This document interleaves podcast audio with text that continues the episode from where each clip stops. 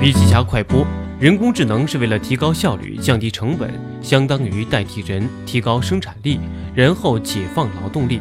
这件事情如果实现，将有非常大的商业价值，就像当年蒸汽机被发明一样，交通、纺织行业都被颠覆。深度学习的通用性非常强，在各个领域里面，看似不相关的技术都产生了效益，带来具体技能的应用。